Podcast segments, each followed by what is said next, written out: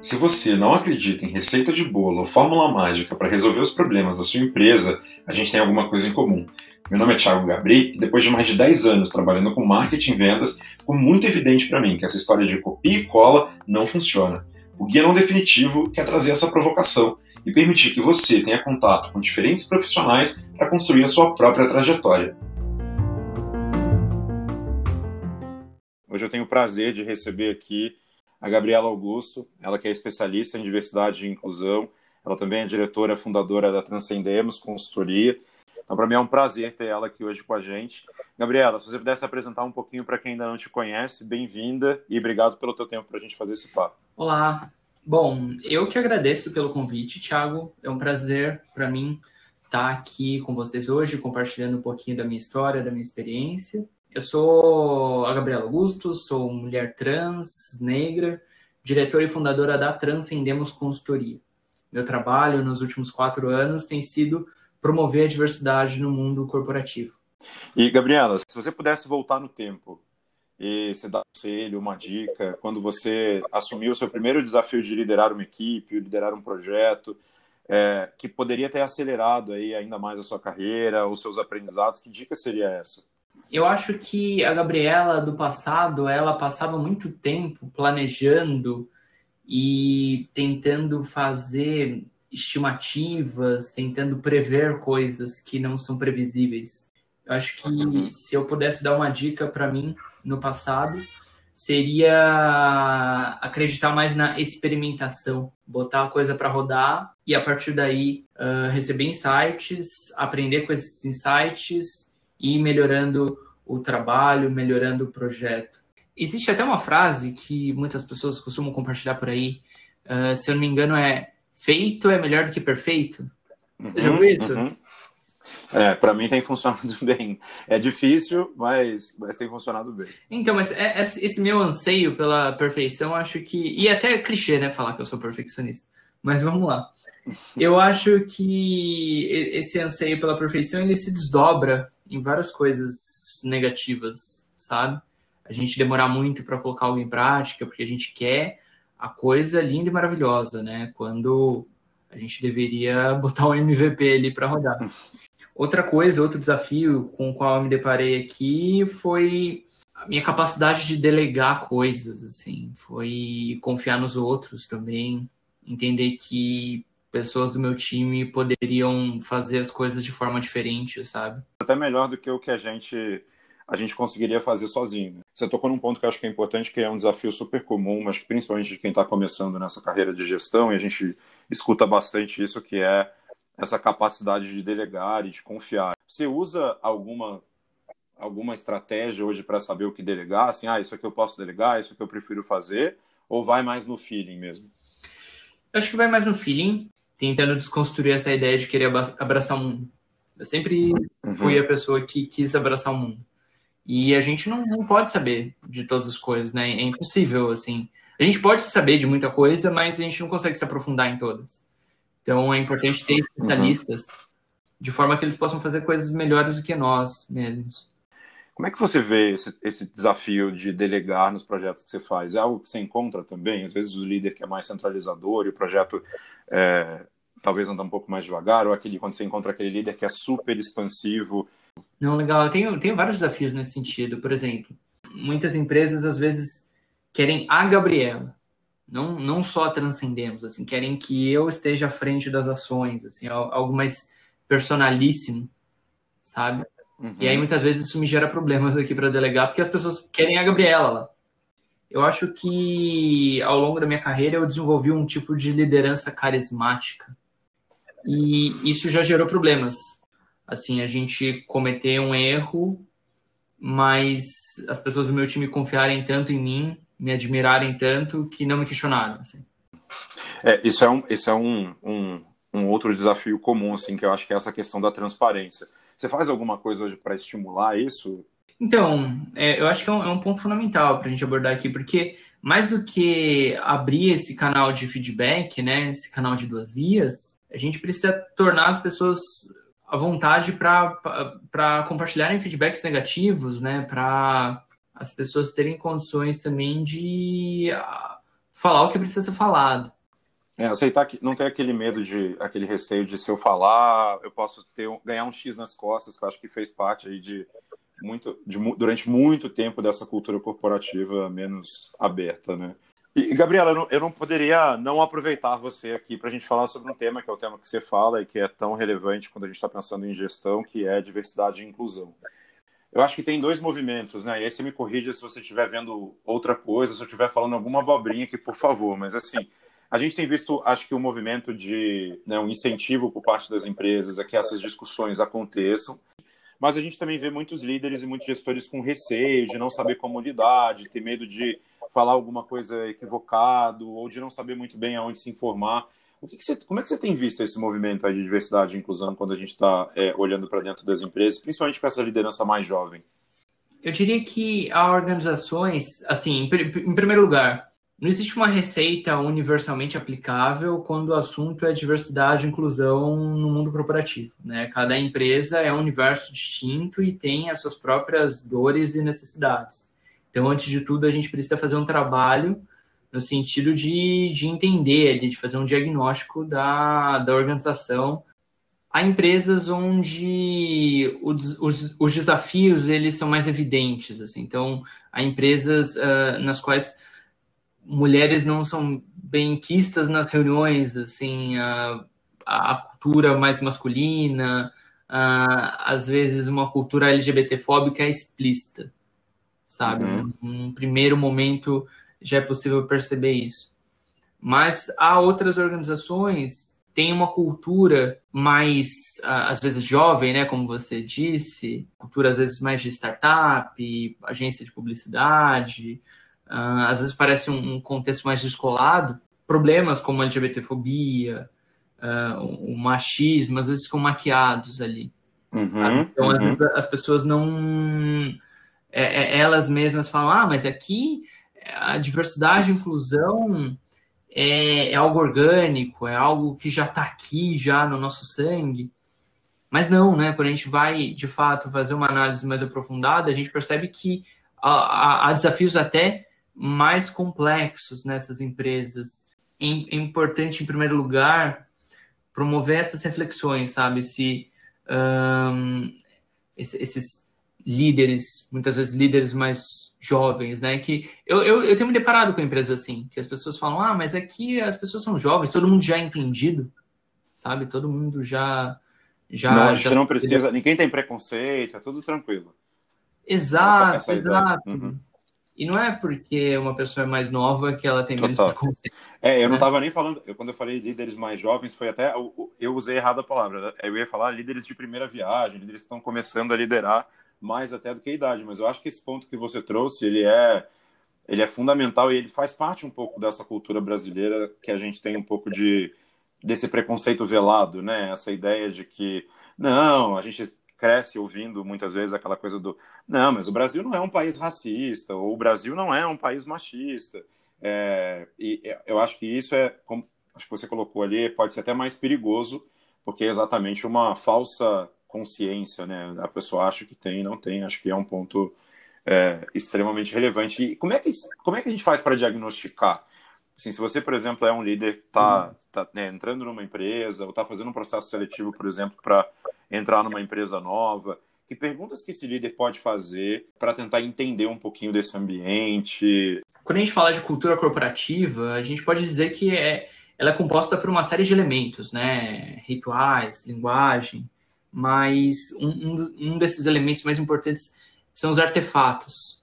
Então, artefatos são ah, aquelas, ah, aqueles elementos da cultura que são facilmente perceptíveis. Assim. Então, quando a gente vai até uma organização, faz uma, uma entrevista, um, tem esse primeiro olhar, a gente pode perguntar sobre o posicionamento público, sobre o, o que de fato está sendo feito pela empresa, desde conscientizações, treinamentos, workshops, uh, processos seletivos focados em, em grupos subrepresentados, grupos de afinidade, como que é o engajamento desses grupos, eles funcionam, as pessoas estão lá, as pessoas participam.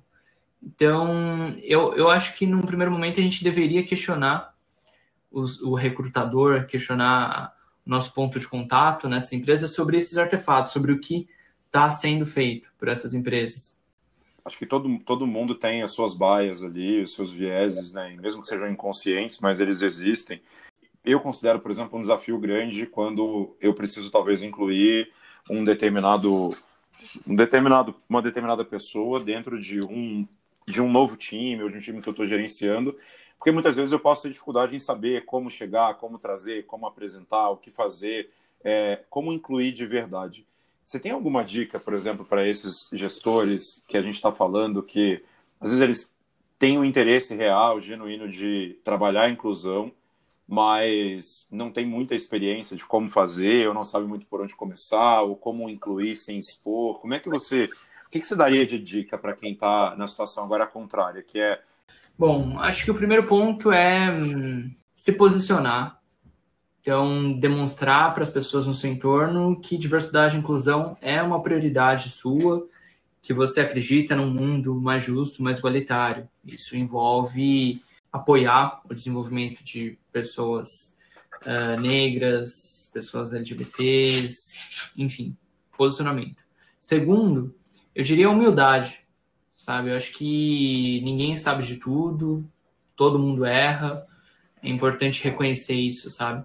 Quando a gente errar, a gente conseguir aprender com esse erro e fazer melhor da próxima vez. Então, isso é fundamental. Como terceiro ponto, eu diria que a gente deve ter consciência dos nossos vieses. Todo mundo, isso, isso é fundamental também. A gente vive num, numa sociedade que, que é marcada por valores mais tradicionais, mais masculinos. Como a gente entende que, como parte, como, como, alguém inserido nesse contexto, a gente acaba reproduzindo esses valores, essas ideias em algum nível. Né? As pessoas. É, é difícil dizer não somos preconceituosos. É difícil dizer uhum. não, não sou racista, não sou LGBTfóbico, porque em algum nível a gente acaba reproduzindo isso, e então é importante ter consciência desses vieses e trabalhar para minimizá-los. E uma outra pergunta complementar a isso que você está trazendo, como que, que um gestor pode apoiar, por exemplo, pessoas que estão nesse processo de, de inclusão? É, porque assim, a gente vê muito desafio sobre quais são os limites e quais são as barreiras entre o pessoal e o profissional, e acho que nesses casos, principalmente quando a gente está falando sobre inclusão de uma forma geral, essas coisas né, se misturam, porque a gente está falando de características individuais, pessoais, que podem afetar, de alguma forma, a forma como essa pessoa é percebida ou vista dentro do mercado. Existe uma barreira, existe um limite? Aonde está esse limite entre essa divisão do que, que eu, como gestor, é, devo entrar? Como é que eu peço permissão? Como é que eu percebo isso? O que, que se dá de sugestão nesse, né, nesse aspecto? Bom, o que eu diria para esses gestores, essas gestoras, é o seguinte: que a gente deve assumir uma postura ativa, sabe? A gente não pode uh, cruzar os braços e esperar essa diversidade chegar, esperar uh, que a cultura da empresa mude de maneira espontânea, que uh, esses desafios se resolvam, sabe? Eu tenho até algumas críticas, algumas questões sobre processo seletivo às cegas, sabe? Eu, eu não sei se a gente deveria só fechar os olhos para as diferenças. Eu acho que de alguma forma a gente precisa reconhecer que existem desafios, né? Existe uma desigualdade, né? Quando a gente olha, faz o teste do pescoço na, na nossa empresa, quantas pessoas negras uhum. a gente vê? Quantas pessoas trans a gente vê, né? Quantas pessoas trans você já trabalhou? Então, assumindo que há uma desigualdade, como que a gente faz para corrigir essa desigualdade de maneira ativa, né? Às vezes até com ações afirmativas. Então, pô, as pessoas uh, desse grupo específico não estão aqui. Como que a gente faz um, um chamado ao mercado, um chamado à sociedade, para que é, é, elas venham até as nossas empresas, os nossos processos seletivos? Ou mais do que isso, essas pessoas que já estão aqui, né? Poxa, aqui na empresa eu não trabalhei com pessoas negras, mas será que elas estão na, na, na base da pirâmide? Será que estão só em posições de suporte, só uh, em posições de estágio? Como que a gente apoia o desenvolvimento delas, né? Como que a gente, não sei, um programa de mentoria, pensar em mudanças na, na, na política, benefícios, não sei. como que, de alguma maneira, a gente impulsiona ativamente, sabe, essas pessoas que, que têm um potencial que muitas vezes não é reconhecido. Né? Não se trata aqui, eu não estou falando de abaixar a barra, não estou falando aqui de fazer um favor, né? Coitadinho da pessoa negra, coitadinho da pessoa trans. Não é isso que eu estou falando. Estou falando de como a gente desbloqueia isso, como que a gente traz mais, mais, mais luz ali, traz, a gente reconhece uma força que, que existe. Eu acho que esse ponto que você está trazendo é super relevante, porque é, sempre que a gente traz esse tema de diversidade, sempre não, mas muitas vezes quando a gente traz esse tema de diversidade, quando a gente está falando com gestores e com líderes, a primeira resposta que a gente escuta em muitos casos é ah, mas é que eu não acho o perfil que eu preciso, eu não posso baixar a barra, como você falou, eu preciso. Eu, eu abro meu processo seletivo e ninguém aplica. Primeira coisa que eu posso dizer é que esses profissionais existem, né? A gente não pode cair, cometer o erro de achar que a pessoa trans, por exemplo, é, é necessariamente uma pessoa trabalhadora sexual, necessariamente uma pessoa que não tem uma graduação, necessariamente não tem uma experiência profissional não, as narrativas são, são plurais, esses grupos são heterogêneos. Mas, poxa, uh, chegaram pessoas até vocês. Aliás, chegou uma pessoa até você que você adorou, que você já vê ela como parte do time, mas ela não tem um skill necessário. Inglês, por exemplo. Poxa, adorei uhum. esse profissional, mas não tenho inglês é, intermediário, avançado que eu preciso aqui. Por que não fazer com que a sua empresa ofereça uma bolsa, um intensivo, para que essa pessoa melhore o inglês dela? Poxa, não tenho curso de Excel.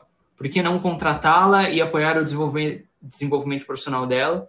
Então, mais do que a gente ir atrás desses profissionais e às vezes começar a se frustrar? Como, como que a gente também não apoia? Não, é que eu não gosto da palavra capacitar, né? Que eu acho que uhum. eu não tenho capacidade. Mas como que a gente também oferece esses skills? Como que a gente também uh, devolve? Assim, uma empresa ela precisa ter uma função social, né? Como que ela, ela, ela usa recursos da sociedade, né? Pessoas, força de trabalho. Como que ela devolve isso também uh, apoiando o desenvolvimento das pessoas de uma maneira geral. E eu acho que esse preconceito e esse viés que a gente tem muitas vezes de ah, mas é porque eu não contrato, porque eu não acho, está muito relacionado talvez à falta mesmo de, de buscar, né? Acho que, como você falou, buscar uma consultoria, buscar um suporte. A gente é, recentemente fez uma, uma contratação aqui até no, no projeto do Guia é, de redatores e a gente usou o banco da, da Transempregos também. E eu fiquei assim, positivamente surpreso com o nível de profissional que, que chegou para mim. E aí é a hora que você para, olha e fala: Meu Deus, como que mesmo que a gente tente se cuidar, tente não ter esses vieses inconscientes que a gente estava falando, eles existem. Então acho que é também um pouco conectando com aquilo que a gente falou lá no comecinho da nossa conversa. Quando a gente fala de inclusão, acho que também parte muito disso de ir para a prática e não tirar a conclusão precipitada ou não querer ficar pensando no modelo mais perfeito do mundo para poder começar Gabriela, eu queria para a gente poder fechar, é, se você pudesse deixar uma última dica, uma sugestão de conteúdo, de livro, de podcast, de material, de filme, que tenham sido relevantes para você nessa jornada sua e que podem ajudar também esses novos líderes aí na jornada deles. Queria agradecer de novo, né, esse espaço, essa nossa conversa, acho que foi bem bacana. Eu convidaria quem está ouvindo a gente agora me seguir nas redes. Então, LinkedIn, Gabriela Augusto, Instagram, arroba gabriela.alg. O Instagram da Transcendemos também, que é arroba transcendemos underline. Por meio desses canais, eu e minha equipe, a gente tem publicado bastante conteúdo relevante sobre o tema, sabe? Sobre diversidade, inclusão, aplicada ao mundo dos negócios. Também há alguns conteúdos bem importantes, né, do Boston Consulting Group, da Deloitte, principalmente da McKinsey. Então, quem quer saber mais sobre valor da diversidade, uh, do ponto de vista corporativo, há um estudo publicado no final de 2020, Why Diversity Matters América Latina. Está traduzido para o português. Um, material bem importante, bem relevante, didático. Então, eu deixaria essas dicas. Legal. Gabriela, obrigado de novo, foi um prazer. Pessoal, a gente se vê na próxima semana para o último episódio dessa temporada. Bom, se você gostou desse episódio, segue a gente aqui no canal, acompanha a gente nas redes sociais e fica de olho. Na próxima terça-feira tem episódio novo para a gente continuar trocando um pouco mais para que você possa construir o seu próprio guia.